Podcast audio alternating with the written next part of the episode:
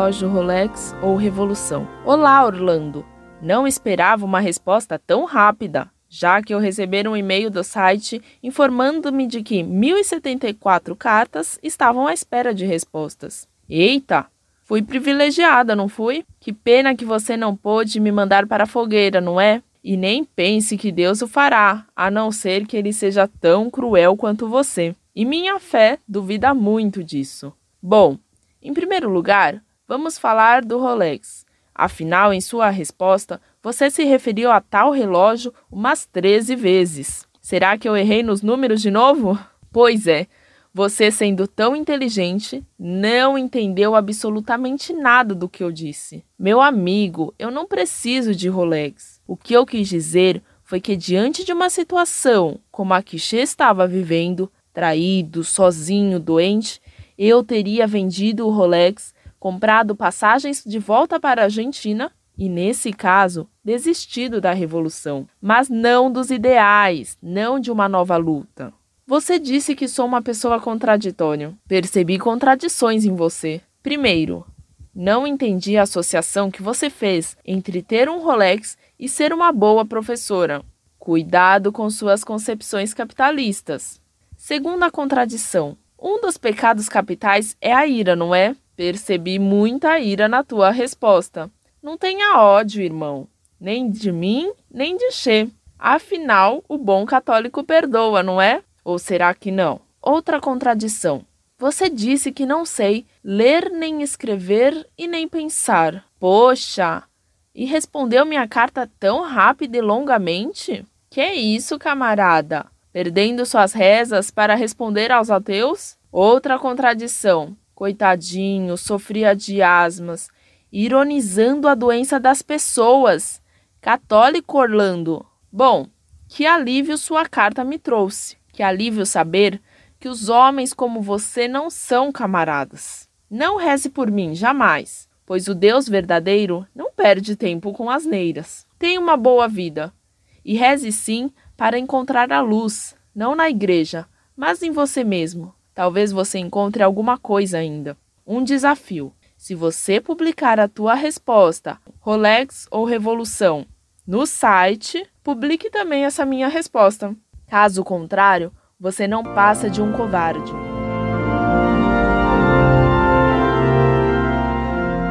Prezada professora, salve Maria. Respondi rapidamente à senhora porque as cartas de adversários têm preferência em meu computador. Não aceito a igualdade. Prefiro privilegiar alguns, os que são contra. Gosto de duelar. Samamus.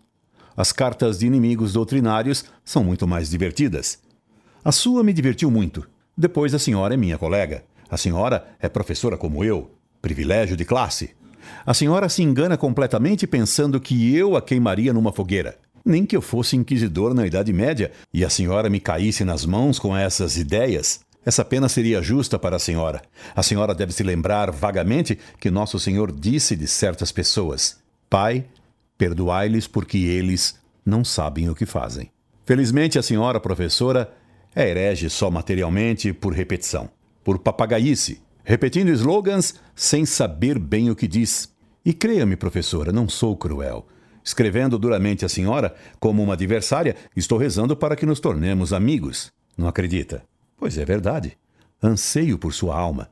Sei bem que a senhora não precisa de Rolex. A senhora precisa é de uma boa humilhação para deixar de lado sua presunção, que a faz julgar-se muito competente.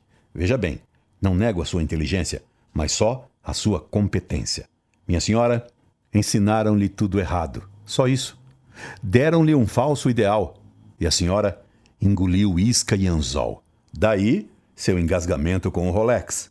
E a senhora ainda repete que largaria tudo na situação do Che vendendo Rolex. Nisso a senhora se revela muito mais negociante do que ele. E isso diminui o valor da senhora. Pois eu quereria um dia morrer por Deus e pela igreja. Peço a Deus que me conceda essa graça que não mereço por minhas culpas, mas Je voudrais mourir un jour sous un ciel de feu, en disant un bon mot pour l'honneur de Dieu. Quero ter uma boa morte e não uma boa vida. Não lhe disse, professora, que a senhora pensa mal? Pensou mal, pensando que desejo boa vida em vez de boa morte. Veja de novo como a senhora pensa mal. A senhora me diz: Percebi contradições em você. Primeiro, não entendi a associação que você fez entre ter um Rolex e ser uma boa professora. Se a senhora não entendeu o que eu disse, como diz que eu me contradisse? E sua besteira me serve de mousse, pois já lhe disse que duelar é mamousse. Vou acabar por lhe fazer uma balada.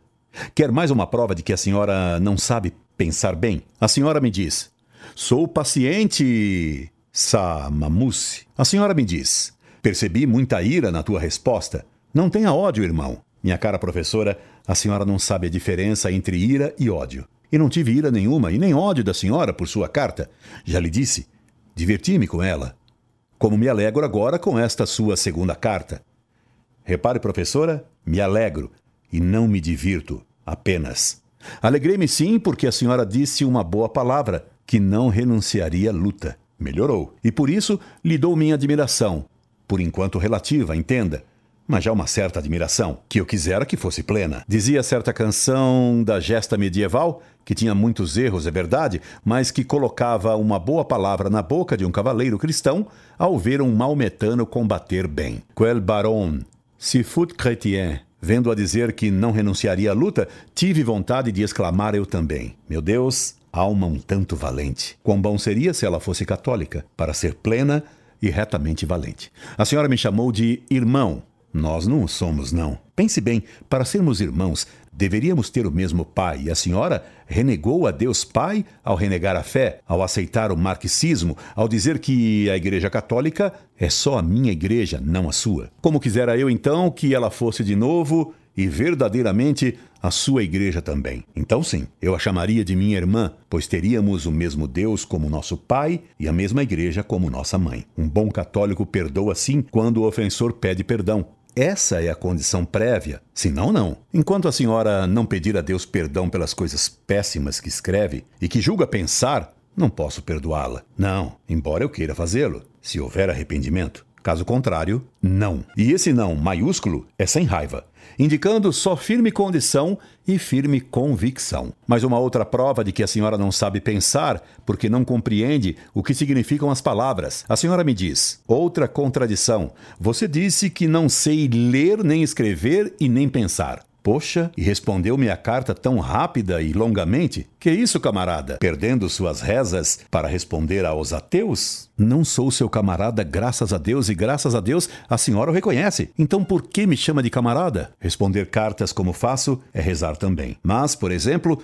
não lhe explicarei isso porque a senhora não entenderia. Mas saiba, pelo menos, que, duelando com adversários ou atendendo os que me pedem explicações, o faço por amor a Deus, e todo esse trabalho é uma forma de batalha e também uma forma de oração. A explicação é mais profunda, mas, infelizmente, ainda não está a seu alcance. Brutal e satanicamente a senhora me impõe. Não reze por mim jamais, pois o Deus verdadeiro não perde tempo com asneiras. Pois não vou atendê-la. Vou rezar pela senhora. Nosso Senhor morreu também pela senhora, embora a senhora possa achar que rezar pela senhora seja uma asneira. E é evidente que publicarei sua carta no site por duas razões. Primeira, pois ela prova como os comunistas, como a senhora, professora, normalmente não sabem pensar. Segundo, pois ela vai motivar muitas pessoas a rezarem pela senhora. Por isso, fico aguardando a sua futura carta anunciando-me sua conversão. Se Deus quiser, ela virá um dia. Um dia, se Deus quiser, vamos rezar juntos. E então poderei chamá-la de minha irmã. Um dia. Incorde e sempre, Orlando Fedeli.